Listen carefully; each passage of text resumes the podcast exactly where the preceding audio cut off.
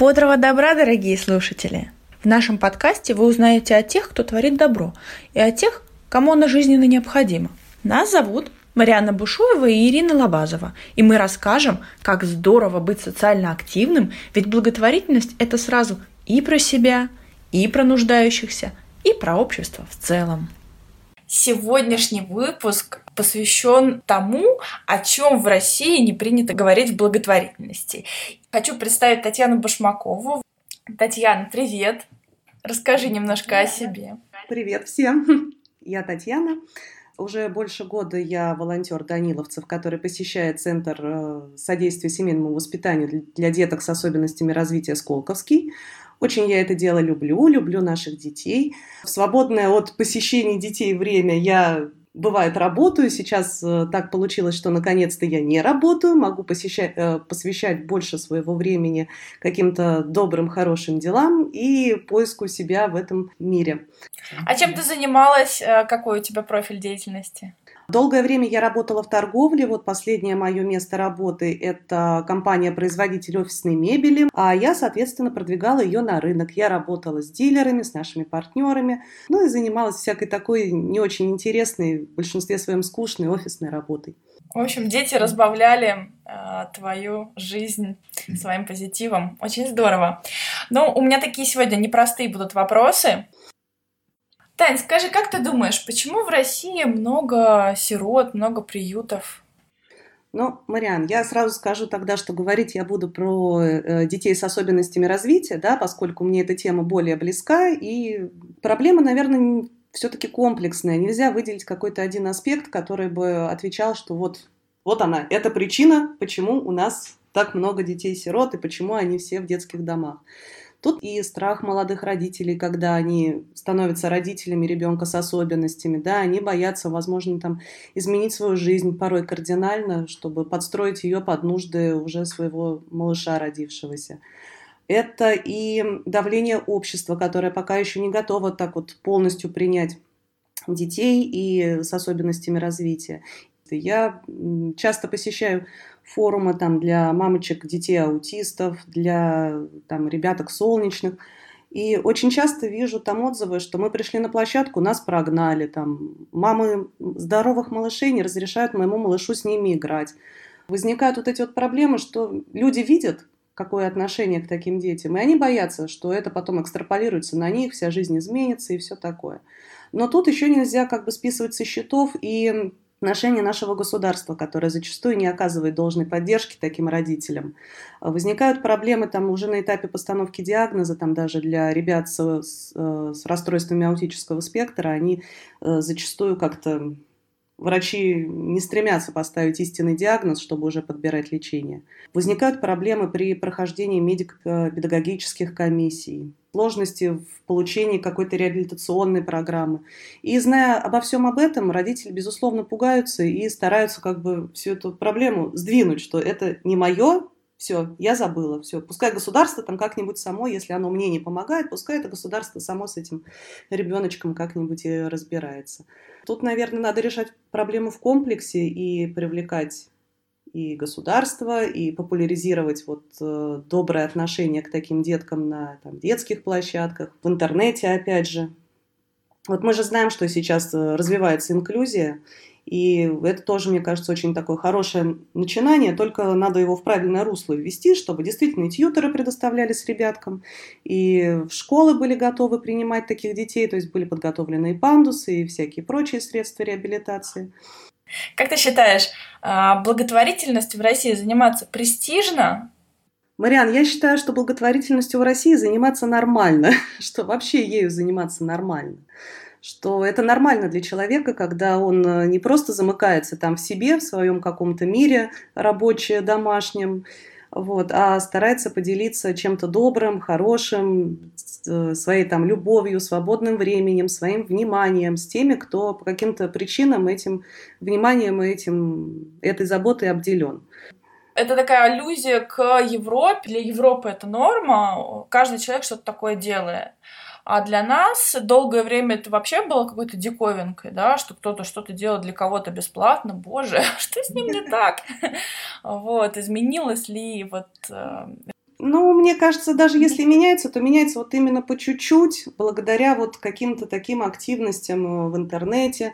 Вот сейчас с карантином, если обратила внимание, появилось очень много билбордов, то, что стань волонтером, там, помоги там нуждающимся. Мне кажется, сейчас начинается какой-то в Москве поворот в сторону того, что да, это нужно, это мод, ну не модно, там, конечно, дурацкое слово, что это престижно, и этим надо заниматься. То есть сейчас вот какой-то все-таки поворот начинается. Изначально мой вопрос звучал а, благотворительность заниматься модно, но путем мозгового штурма он был преобразован в престижно, а потом уже даже и в нормально.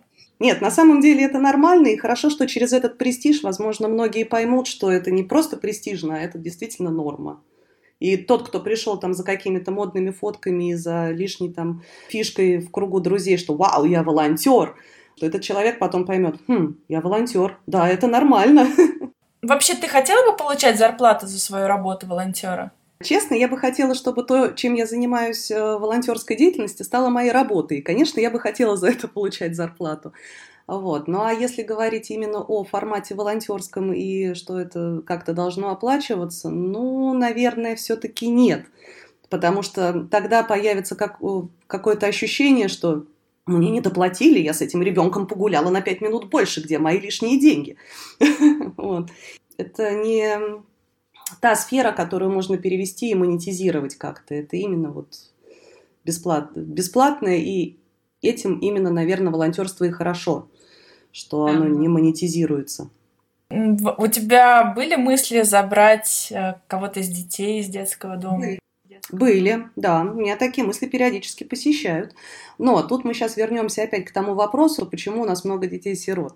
Даже если бы я их взяла, я немножечко смотрю вот вперед, кто будет с этим ребенком дальше, что мне не будет помогать государство, что меня будет осуждать на площадке. Это, конечно, не так важно, но тем не менее. Пугает, что будет с этим ребенком потом, после того, как я, как всякий конечный человек, уже не буду жить он, скорее всего, попадет в ПНИ, и там все мы знаем, какое окончание жизни у таких детей.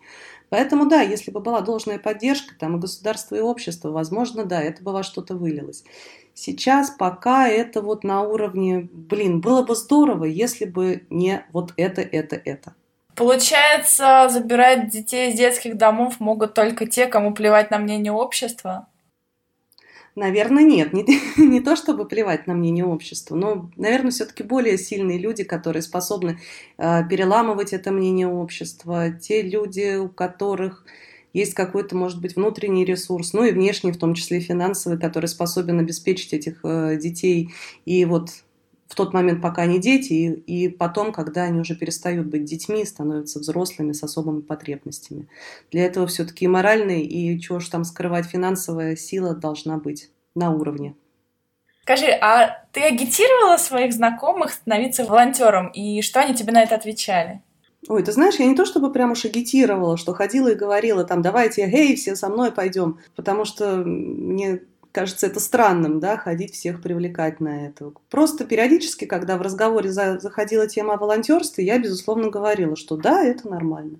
Заходили темы там о каких-нибудь больных детках, я говорила, да, вот я хожу, я знаю, как вот на самом деле, что это там не психи какие-то безумные, вот ребятки с синдромом, например, которые там только ходят и ничего не делают, что это вполне себе адекватные малыши, точно такие же дети, вот смотрите фотки. Периодически за меня агитировали мои репосты, например, каких-то наших событий, которые мы проводим в ЦССВ, да, те же праздники. А, я репощу на свою страничку на Фейсбуке, и потом у меня уже коллеги и друзья говорили, о, а ты что, ты там? Я говорю, да, я вот там, вот таким вот занимаюсь. Когда спрашивали, а как это, а что это, а почему это, ну, я рассказывала свою традиционную историю, как я пришла в волонтерство, что вот я там зимой захотела, пришла говорила, приходите тоже, это не страшно, очень много групп разных. Вот Даниловцы чем хороши, то что очень много разных групп, и можно выбрать там, хочешь ты там к взрослым людям, к взрослым детям, к маленьким детям, к больным детям. Куда хочешь, туда и ходишь. А можно как бы под свое мироощущение все это подобрать. И, как правило, когда я вот это вот все рассказывала, все говорят, «М, Таня, ты вообще, ты молодец, прям очень классно, что ты этим занимаешься. Я говорю, так что классно, пойдемте вместе. Я приведу, все расскажу, со всеми познакомлю. И чаще всего вот ой, нет, нет, нет, я не смогу. Я вот, мне так жалко этих деток, я их прям увижу, прям расплачусь, прям здесь, прям там. Я говорю, это нормальные дети, вот ты своего ребенка видишь, ты же не плачешь. ой, нет, нет, нет, вот такого ребенка я не смогу увидеть. Часто говорят, что, ой, мне на своих детей времени не хватает, а тут я еще буду каким-то чужим ходить. Нет, нет, нет, нет, это все потом, это все потом. Как правило, вот я ради интереса, честно говоря, вчера спросила у своего мужа, говорю, а почему вот люди не занимаются волонтерством, хотя на социальное волонтерство он со мной ходил, он мне помогал. Он мне честно сказал, лень, просто лень. Мне кажется, просто люди сами в себе еще не открыли то место в душе, которое можно заполнить волонтерством, и тогда ты станешь более каким-то цельным и более человечным, что ли. Танюша, как ты думаешь, наш подкаст о благотворительности будет нужен и интересен людям? Я думаю, да. Потому что любая движуха, которая связана с развитием благотворительности, она всегда найдет отклик в душе у тех, кто еще пока не в благотворительности. Вот опять же, я говорила про билборды, которые сейчас в связи с карантином появились. Кстати, у даниловцев, у тех же самых, очень много рекламы в, в интернете можно найти. Много рекламы появилось на телевизоре. Вот, и поэтому я думаю, что подкасты, они тоже вносят свою лепту в популяризацию благотворительности, волонтерства. То есть люди, которые даже об этом не задумывались, они могут послушать, они могут послушать голоса реальных людей, то есть это не просто там картинки на билбордах или какое-нибудь всплывающее окно в интернете, а это реальные люди, которые вот точно так же ходят по улице, вот они рассказывают про свои впечатления, про то, как это круто, как действительно можно там а, найти в себе какое-то новое движение души, которое тебя расширит, э, наполнит и сделает твою жизнь совершенно иной, чем она была до этого. Занимаясь волонтерством и благотворительностью, ты становишься не только лучше сам, ты и начинаешь лучше относиться к другим людям. И когда они это видят, они начинают задаваться вопросом, а почему она такая? Блин, так, так, что в ней такого? Она такая же, как и я. Во всем такая же, как и я. Хм, она занимается чем-то добрым. Может быть, тоже попробовать? Ну, вот мне кажется, что это такое нужное дело. Хм. Тань, спасибо тебе большое. Очень интересные ответы. Пожалуйста, Марианна. Надеюсь, еще увидимся в новых выпусках «Бодрого добра». Да, всегда буду рада, если буду полезна чем-то. Всегда зовите. До встречи в новых выпусках программы «Бодрого добра» и всем хорошего дня!